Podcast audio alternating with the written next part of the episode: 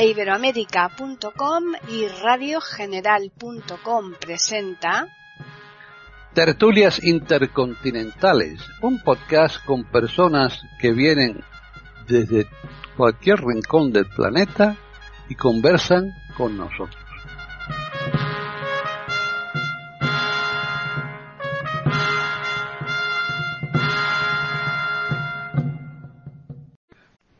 Hola, soy Humberto Rodríguez, les hablo desde Florida, Estados Unidos, y esto es Tertulias Intercontinentales de eiberoamerica.com. Hoy la tertulia está concurrida, porque claro, estamos en minoría, el pobre Davis Oneto allá por Italia, y yo aquí en Estados Unidos, porque nos acompañan tres españoles. Y, Una española. Bueno, eh, el español, el término español es, eh, abarca ambos, géneros. No, es que hoy en día hay que tener mucho cuidado con este tema. No, yo no soy políticamente correcto, lo siento, Gabriela Isa. Ahí está Gabriela Isa desde Mallorca tratando de corregirme, pero no, va. No, corregirte no, poner los puntos sobre las IES y las tildes sobre las señas. Pero es que yo, yo no soy políticamente correcto. Entonces tenemos también a Hilario Alonso, que está en Madrid. Hilario, ¿cómo andas? Buenas tardes, días, noches. Yo soy menos políticamente correcto todavía. Y nos acompaña la única dama que le damos para última, pero no por eso es menos, porque al contrario, nos maneja todos muy fácilmente, que se llama Paqui Sánchez Albarro. Paqui, ¿cómo estás? Pues estoy fenomenal. Eh, aquí entre tanto caballero, imagínate, estoy yo entre algodones, ¿eh? vamos, maravillosa. Pero fíjate que mm, me temo, Gabriel, que tienes las de perder, porque yo que soy la dama, eh, no, para nada me gusta el, eh, para mí me parece una estupidez, así de claro, eso de chico, chica, guapo, guapa, el, léxico español está muy claro y bien, en, el masculino siempre recoge los dos géneros. Y salvo que eh, se diga lo contrario mm, cuando se tenga que, que, tratar el tema este lingüístico, yo desde luego seguiré siempre, siempre utilizando el masculino para ambos. Perfectamente de acuerdo contigo. es la progresía, es la progresía, chicos, la progresía. No, no, el feminismo exacerbado. Bueno, ¿y de qué vamos a conversar hoy? Porque ese, ese tema no era el de hoy, ¿no? Más bien no. Oye, ¿quién hay en el país del diseño? Que veo a alguien ahí en el país del diseño. ¿Quién hay? En el país del diseño. ¿Qué nos quieres decir con eso? Que veo ahí a una persona que está en el país del diseño y no sé quién, no sé, no le distingo bien. Debe ser porque como yo no veo bien. Bueno, como yo no veo nada, a mí me preguntando a la persona equivocada, yo no veo nada. yo aprovecho la ocasión para, para añadir. Ah, ya, ya sé quién, ya sé quién es. Ya sé quién es, ya, ya. Es que te veía, pero no te distinguía, ya sé quién es. Pido perdón, ahora me muestro, ¿eh? Ahora me muestro bien, así que vamos a aclarar toda la situación. Un placer saludaros y desearles un feliz año a todos, naturalmente. Pues sí. Sí. Sí, hoy vamos a hablar de las becas Erasmus que, bueno, mm, se implantaron hace años, que mm, siguen proliferando. Lo que no sabemos es que mm, tengan el, eh, pienso yo para lo que eh, el objetivo que, se, por las que se, se, realizaron yo no sé si realmente se cumple o no o porque yo tengo experiencias muy distintas de personas que, han estado haciendo han estado estudiando con becas de Erasmus y realmente muchos de para ellos estos que yo estoy comentando, ha sido pues seis meses un poco de, de, fiesta, de, quitarse de la tarea realmente del estudio y sin embargo bueno pues para otros a lo mejor ha sido bastante provechoso pero bueno a ver qué pensáis vosotros sobre este tema. Me permites que haga un inciso breve. Me permitís. Sí sí. Bueno adelante estaba esperando que me dierais paso. Bueno, las becas Erasmus mal llamadas becas Orgasmus son unas becas que tienen más de 50 años ya.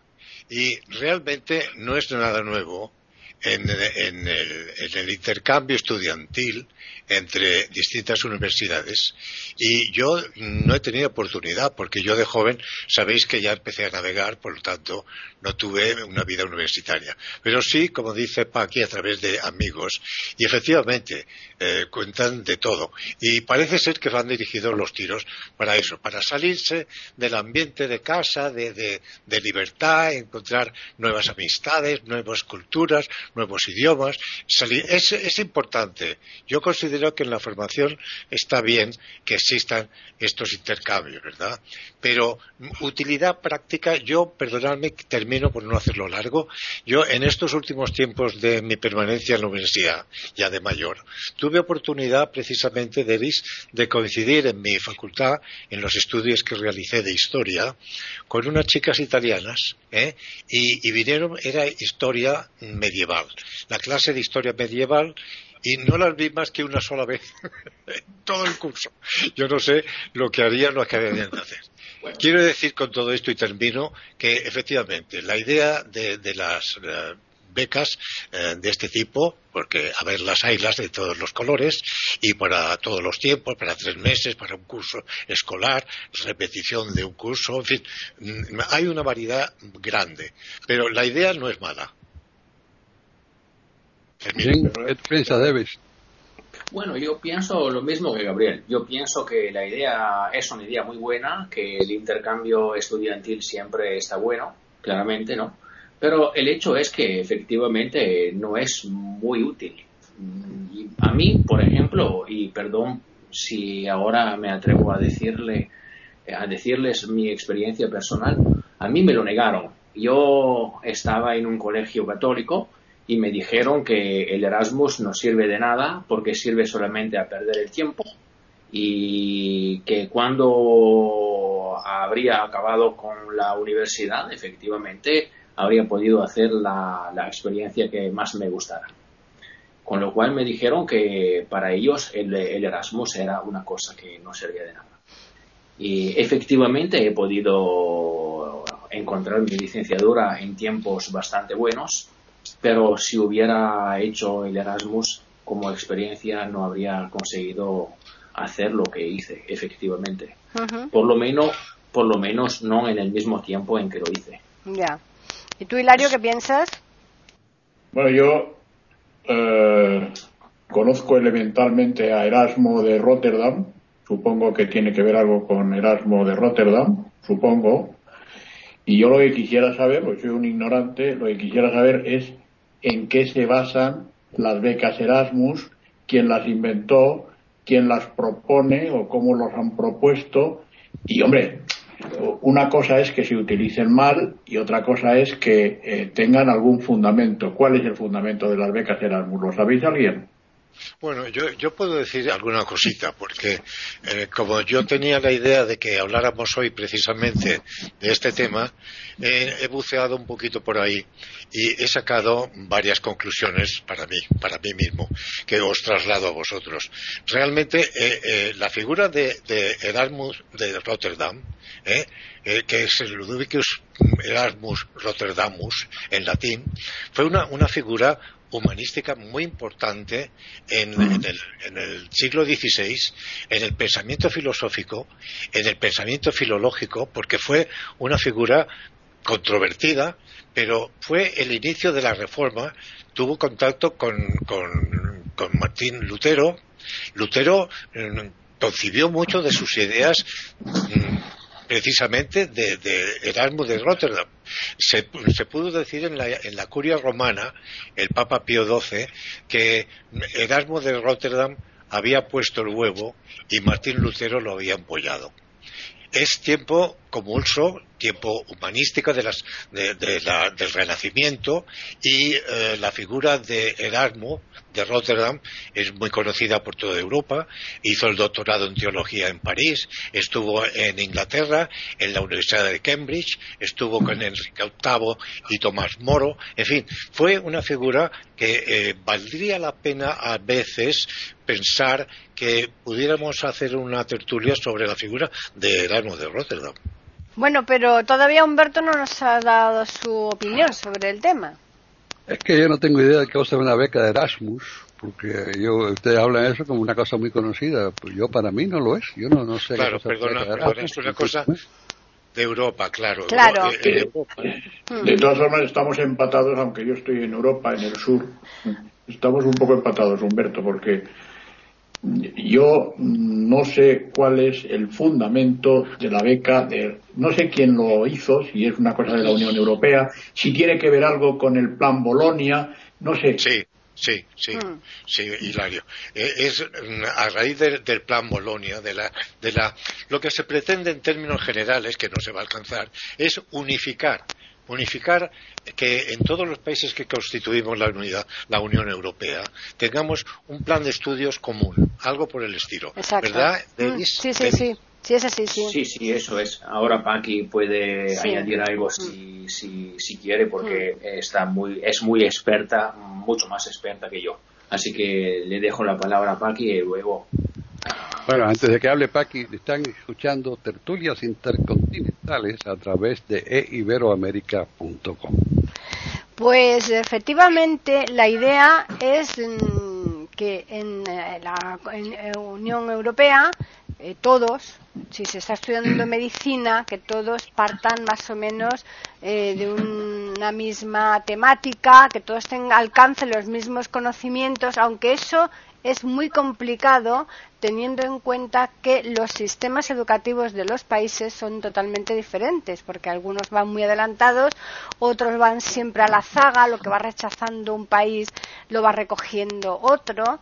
Entonces es muy difícil y sí, sí que se un poco se intentó con el, plan Bolonia esto, ah. pero yo digo, eh, si realmente eh, no sirve apenas os sirve muy poco, ¿por qué vosotros dos, tanto tú, Davis, como Gabriel, habéis dicho que está bien?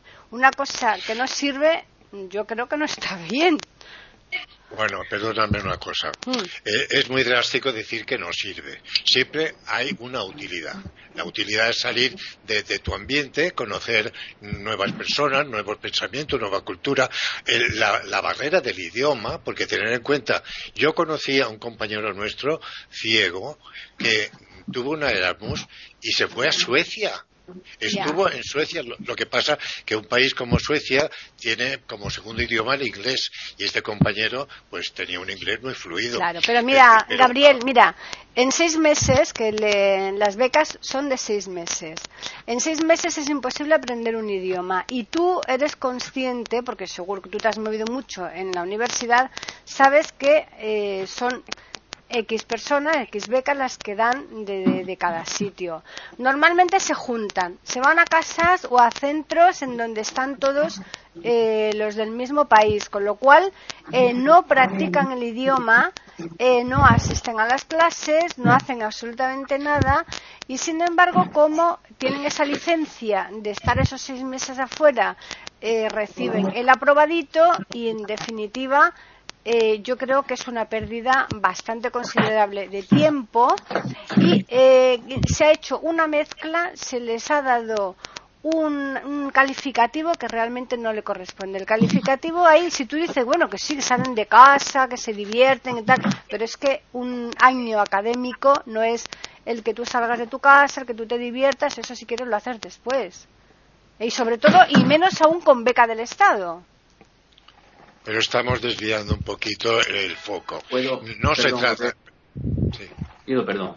Y lo que dices tú, Paqui, es verdad, pero verdad es que hay gente bastante seria que ha tenido la intención y el objetivo de ir al extranjero para poder aprender, para poder estudiar. Por ejemplo, a mí me daría muchísima gana de tener por ejemplo, un libro de filosofía, de historia de filosofía o de historia medieval o de historia moderna o de historia contemporánea en español o en inglés y poder leérmelo.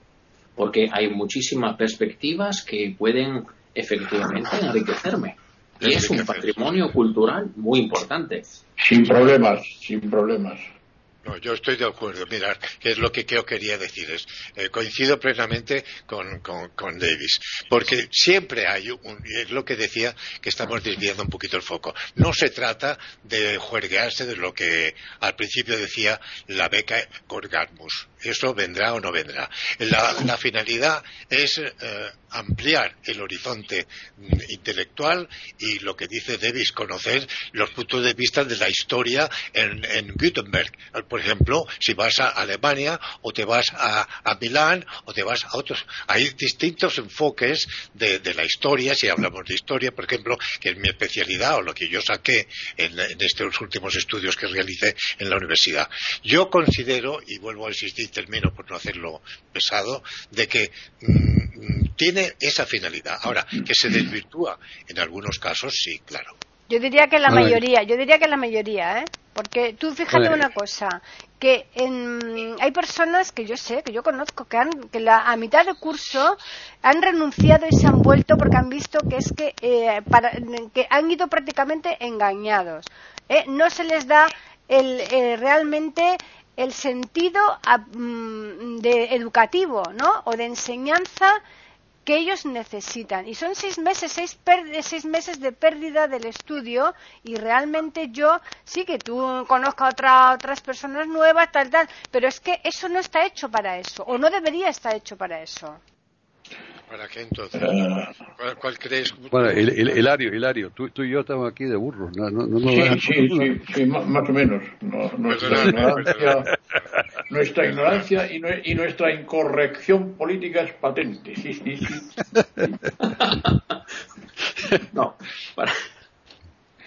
Yo, yo quería decir algo, pero como interrogante, ¿eh? porque mi ignorancia supina. A ver, el plan Bolonia es un plan, creo, que tiene por finalidad unificar criterios académicos en Europa, por lo menos dentro de la Unión Europea. Aquí hay un italiano que puede corregirme y puede decir si digo algo eh, que no es que no se ajusta.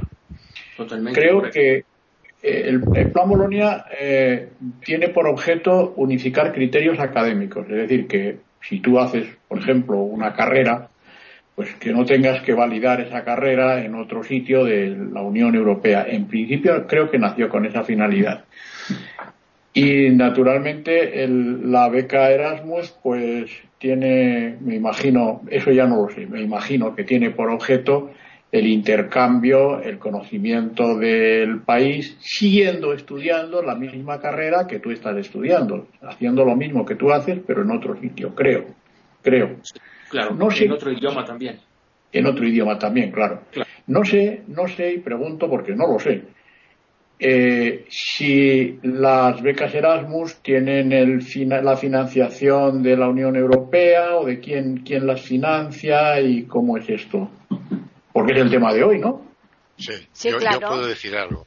Puedo decir, en cuanto a la financiación, pues mirar, eh, la UNED, que es la Unidad Nacional de Educación a Distancia, concede becas Erasmus a los discípulos que han tenido un, currículum brillante, unas notas brillantes en, el curso anterior y les premia con, eh, la beca Erasmus.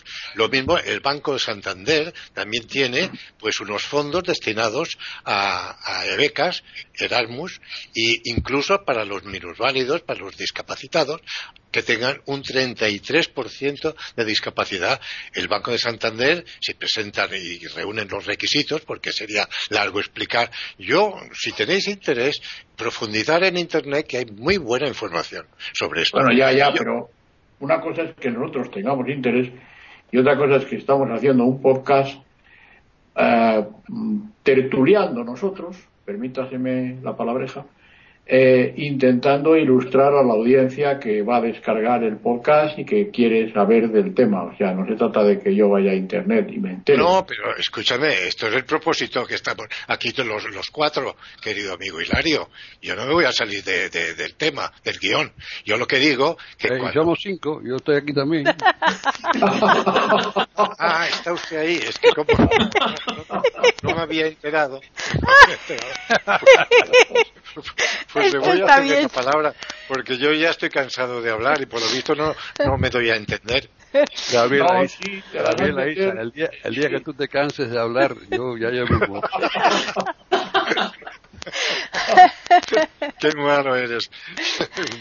Hombre, después de que la has dejado fuera, o, o, a mí, o a la has dejado a él o a mí, a uno de los dos. No, lo que pasa es una cosa, que a mí los temas que tratamos cuando mm. estamos, y no es este el único, como sabéis, que gracias a Dios me habéis dado la oportunidad de poder largar los temas que yo pueda eh, arrojar un poquito de luz, pues yo me entusiasmo, soy una persona visceralmente emotiva. Hilario. Y cuando tengo un, tema que me gusta, pues me gusta hablarlo, compartirlo con vosotros. Por eso me callo y creo que Humberto tiene algo que decir, me había dicho. No, no, no, yo no tengo mucho que decirte, simplemente vamos. Yo sí, yo, sí tengo que decir. Bueno, pues dilo tú, Hilario, porque somos H y H. Yo sigo preguntando, sigo preguntando lo que no sé, claro. El Banco de Santander, la UNED, la UNED es la Universidad de Educación a Distancia en España, ¿vale? Para Humberto y para. Yo lo he dicho, yo lo he dicho al principio, ¿eh? David, sí, eh, lo has dicho. Entonces yo digo, ese dinero, ese dinero es limitado. Esos son fondos que proceden de algún sitio. ¿De quién? ¿Quién da esos fondos? ¿Quién los da? Que yo no lo sé.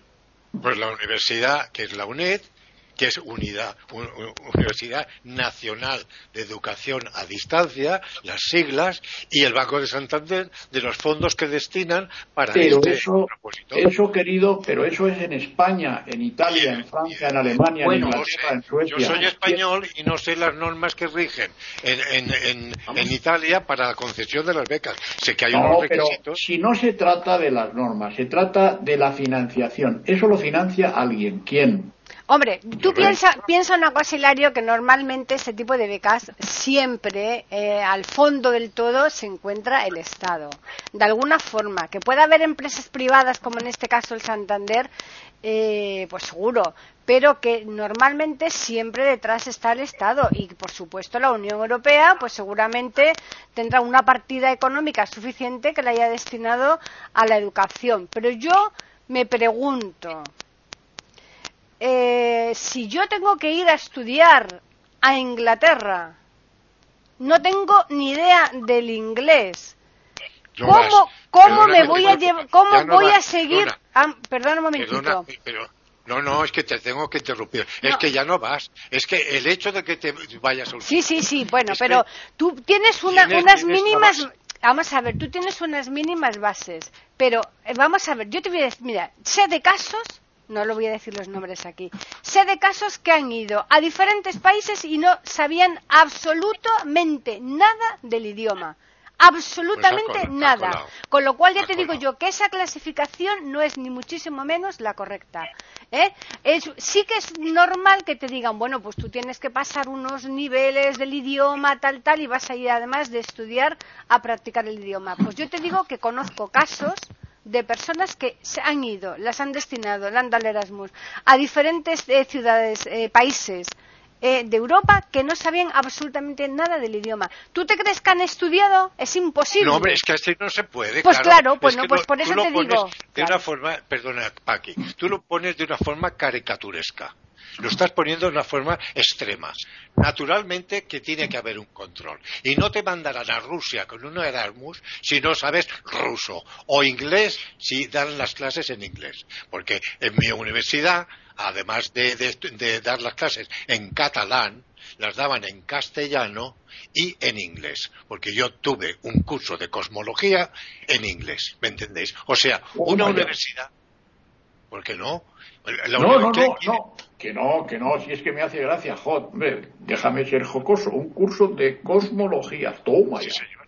Sí, señor. y yo todo, todo, lo que me pongan por delante, yo, yo no me paro.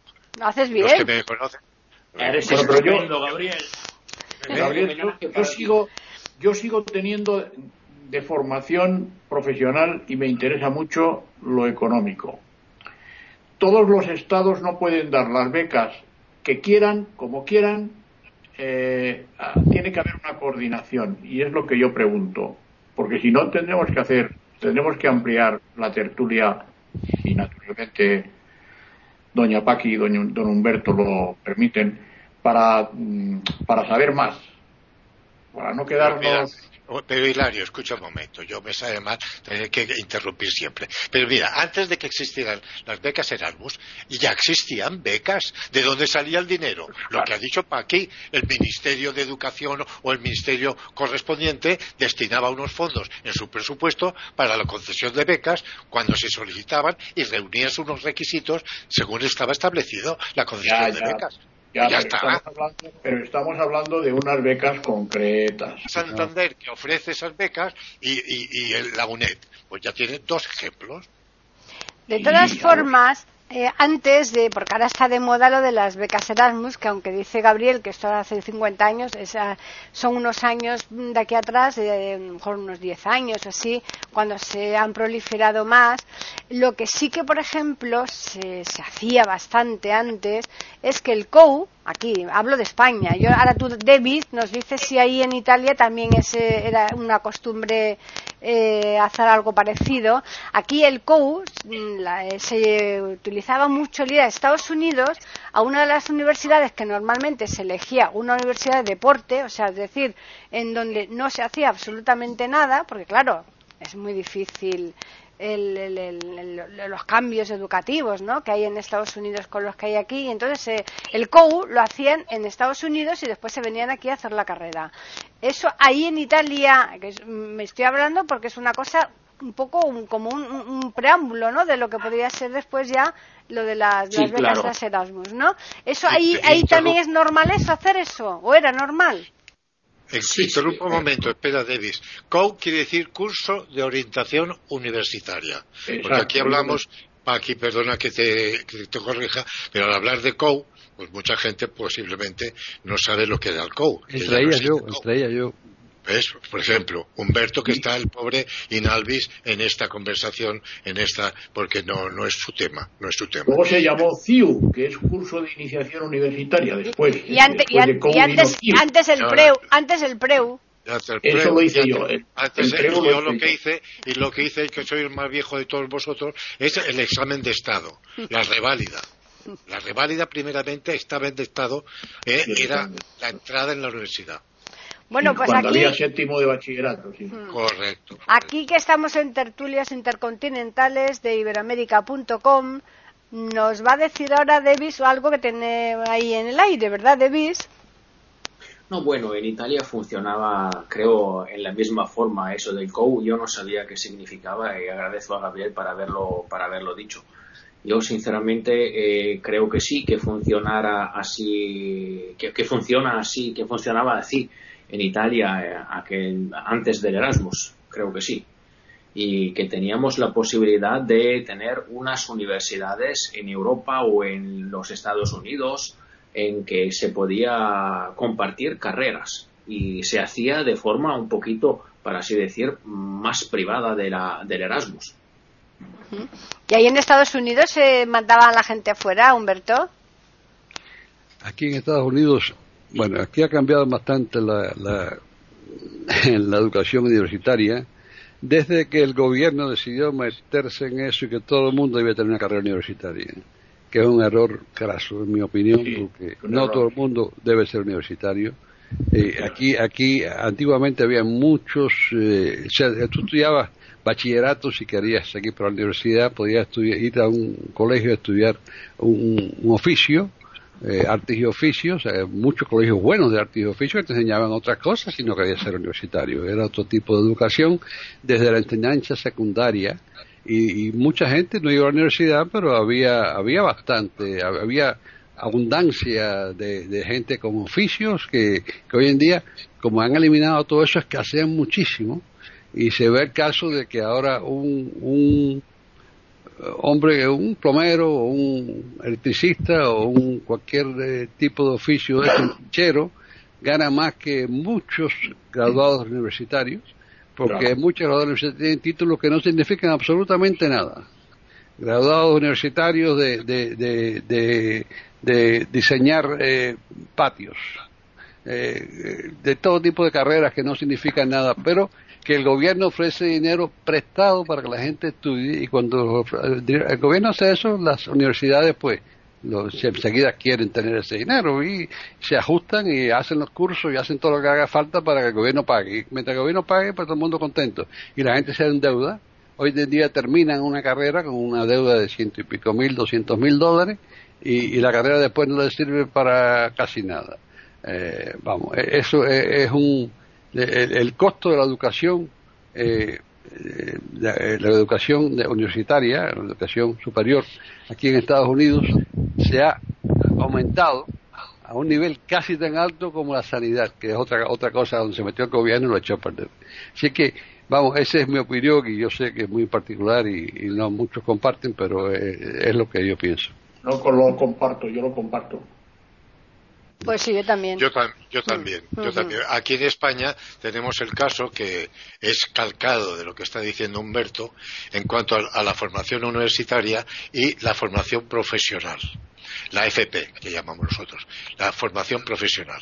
Aquí se ha dejado la formación mm, profesional como una cosa de segunda categoría, de gente pobre que no puede pagarse una matrícula para sacarse una carrera universitaria para luego, como dice Humberto, pues no servir para nada, sino para barrer las calles, porque yo he conocido abogados barriendo las calles de mi pueblo, ¿entendéis? O sea, hay cincuenta y tantas universidades en España que están dando títulos a porrillo y luego no tienen salida en, el mercado laboral. Por lo tanto, eh, tienes razón Humberto, y no los gobiernos no son conscientes de esta imbecilidad. Lo que dice un plomero, un, lampista que llamamos nosotros, o un fontanero. Aquí resulta que te, viene para arreglar un grifo y es como si fueras a una consulta médica y pagas 150 Es más caro todavía. seguramente, más, dinero hoy en día que el médico. Seguramente, seguramente, Humberto, seguramente. Por eso te digo, si es cuestión mm, cultural o si es cuestión económica. Eso es, to be or not to be. Pero esto plantea un debate muy interesante y, lo digo porque yo hice humanidades en su momento. Sí, pero ese debate yo creo que va a ser ya para otro día, ¿eh? Porque... Ya, ya, ya, ya, pero, ya, ya, pero si, me lo, si, me lo, permite, solo 30 segundos. ¿Para qué sirve la filosofía? ¿Para qué sirve la psicología? ¿Para qué sirve ¿Alguien se a pregunta todos, eso? A todos y a mí mismo. ¿Para qué sirve la pedagogía? Bueno, a mí no me lo pregunto. A mí no. Bueno, cuidadín, ¿eh? Cuidadín. No te, metas con los, no te metas con los humanistas porque me pongo enfermo. ¿eh? bueno, pero yo creo que esto lo podemos dejar en el aire y, la semana que, viene podemos continuar, no solamente con esa pregunta. Deja que Dario diga sus 30 segundos, por favor, que se va a reventar el hombre. Que yo hice, no, que yo hice humanidades, o sea, y no me arrepiento en absoluto. ¿Sabes? O sea, yo hice humanidades. Bueno, muy bien, ahora tenemos que ya ir resumiendo, que esto se tiene que acabar. Así que, primero, primero que nada, vamos a invitar a todos que nos escriban, y por correo electrónico, ¿dónde nos pueden escribir, Pac? Pueden hacerlo a tertulias, arroba, e Y por Twitter, ¿dónde nos pueden escribir? a arroba e Iberoamérica con las iniciales EI y la A de América en mayúsculas. Pues ahora vamos a un resumen de lo que cada uno piensa y vamos a empezar con el más joven. El más joven, no hay duda que es Davis. Venga, Davis. Bueno, yo creo que hemos dicho efectivamente que el Erasmus es una experiencia bastante controvertida, que no todos piensan lo mismo y que efectivamente es bastante complicado darle un sentido a esta experiencia, pero la minoría que lo hace lo hace bien y es una experiencia que aunque para, para, pocas personas es muy útil porque si una persona va a hacer esta experiencia, va a experimentar el Erasmus con el equipaje lingüístico necesario, puede tener muchísimo éxito para mí. Eso es el, Bien, Hilario, ¿qué piensas tú? Yo pienso que el Erasmus es útil con independencia de quien vaya a perder el tiempo eh, y que me preocupa y lo diré si se me permite en el próximo programa que tengamos y tengo el honor de participar en él, me prometo que me enteraré de quién financia y coordina el Erasmus en toda Europa, que es muy interesante y que yo quiero saber y que seguro que muchos oyentes también quieren saber. Bien, Gabriela Isa, ¿tú qué resumes? Bueno, yo, yo simplemente me reafirmo en que la experiencia de Erasmus puede servir finalmente pues tendrá utilidad a los que quieran sacarle provecho, porque también se da la circunstancia sin ninguna necesidad de Erasmus, que estás en la universidad, pasan los años, pasan los cursos y como si pasara el viento del norte.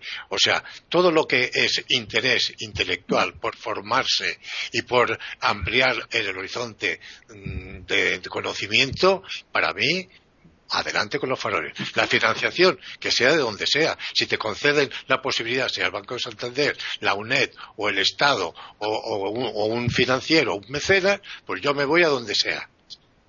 Bien, ahora, Paqui, yo como no tengo opinión en esto, me, retiro y tú eh, di tu opinión y despide el podcast. Muy bien, pues mi opinión es que realmente eh, yo no creo muy aficionada tú. No, yo creo que con seis meses no se puede sacar nada en limpio, poco se puede aprender. Eh, sobre todo mm, si lo que queremos es unificar los conocimientos a nivel de Europa. Entonces, si la comunidad europea lo que desea, lo que pretende es que el título que se obtenga en España sirva para Italia y el de Italia sirva para Alemania y el de Alemania para Francia, etcétera, etcétera, lo que tienen que hacer es eh, buscar un sistema educativo común en donde todos los países tengan una misma formación y de esa forma, con esa formación, y valga la redundancia, el título que se obtenga seguro que va a ser el mismo siempre y cuando eh, los criterios educativos eh, cumplan eh, eso, esas normas que previamente se implanten en, todos los países. O sea que yo, para mí, desde luego, creo que no, no, gastaría el dinero en eso, francamente. Díselo a Pablo a ver si le va. A Pablo. el, doctor, el doctor Fraude. Ya te digo. Así que bueno, pues sí, efectivamente creo que es bueno que hagamos una continuación de este podcast.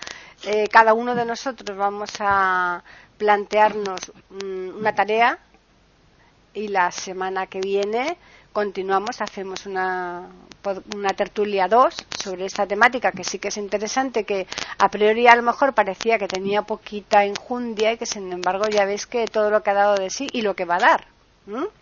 Bueno, si me permites, Paquillo, si vamos a continuar con este tema, yo prepararé la figura de, de Erasmo de Rotterdam. Yo entraré dentro de su, de su historia, de su pensamiento, de su implicación en la reforma, en la secuela que dejó en Europa en la reforma, en la contrarreforma, estuvo en la corte de Enrique VIII, estuvo como asesor de Carlos V, una figura muy interesante para ser conocida por nuestros oyentes. Sí, tú que eres humanista mm, utilizas esa parcela, Hilario que es economista la suya y Davis y yo vamos a tratar la materia educativa, ¿eh, Davis, de, la cantidad de personas que, que estudian con becas Erasmus, eh, los porcentajes que hay de mm, realmente personas que tienen una finalización positiva y de fracasos, etcétera, etcétera. ¿Te parece a ti bien eso, Davis? Bueno, no sé cómo encontrar estos datos. Bueno, eh, eh, nos pondremos en contacto los dos y ya... ya ¿eh? Perfecto, perfecto. Los, los tres. Los dos y Humberto, que como esa el, la temática esta, a él no, no le va mucho, pues él que nos dirija a todos. Me dejáis, no, me, dejáis entrar. No, a ti ya te he dicho la parte económica, claro. Sí, por eso, claro. no, no, tú la parte económica. pero yo no soy económico, yo soy humanista, lo que pasa es que tengo no, No, no, pero tú pues. eres un especialista en, en, la parte económica porque tú has estado en la ONCE toda tu vida haciendo, muy gran, una gran parte de tu vida siendo la máxima figura en la ONCE en el apartado económico. O sea que. Claro, es amable. No, Hilario, es así. Hilario, además de ser un, un- un crack en la cuestión económica, cuestiona la filosofía, cuestiona la filología y cuestiona. Me, Claro. me ha, me ha resultado muy, muy mal, muy mal. No, no, hombre, es que. cuestiono, No lo eh, cuestiono. No, no, no, no, no lo cuestiono. Todo lo contrario. Ah. Cuestiono el que em, aquí la filosofía se ha quitado en mi comunidad y es una asignatura optativa, Hmm. no es obligatoria, y la filosofía enseña a pensar. ¿Cómo voy a cuestionar yo la filosofía? Claro. yo hice filosofía. Hmm. Bueno, menos mal, me tranquiliza. Así que Ya nada, me no, no, pero yo creo que está bien esa, distribu eh, esta distribución por materias, ¿eh? Eh, cada uno. tarea. ¿Mm? Así que a los oyentes recordarles que estaremos aquí puntualmente, como siempre, el próximo lunes con otra tertulia intercontinental.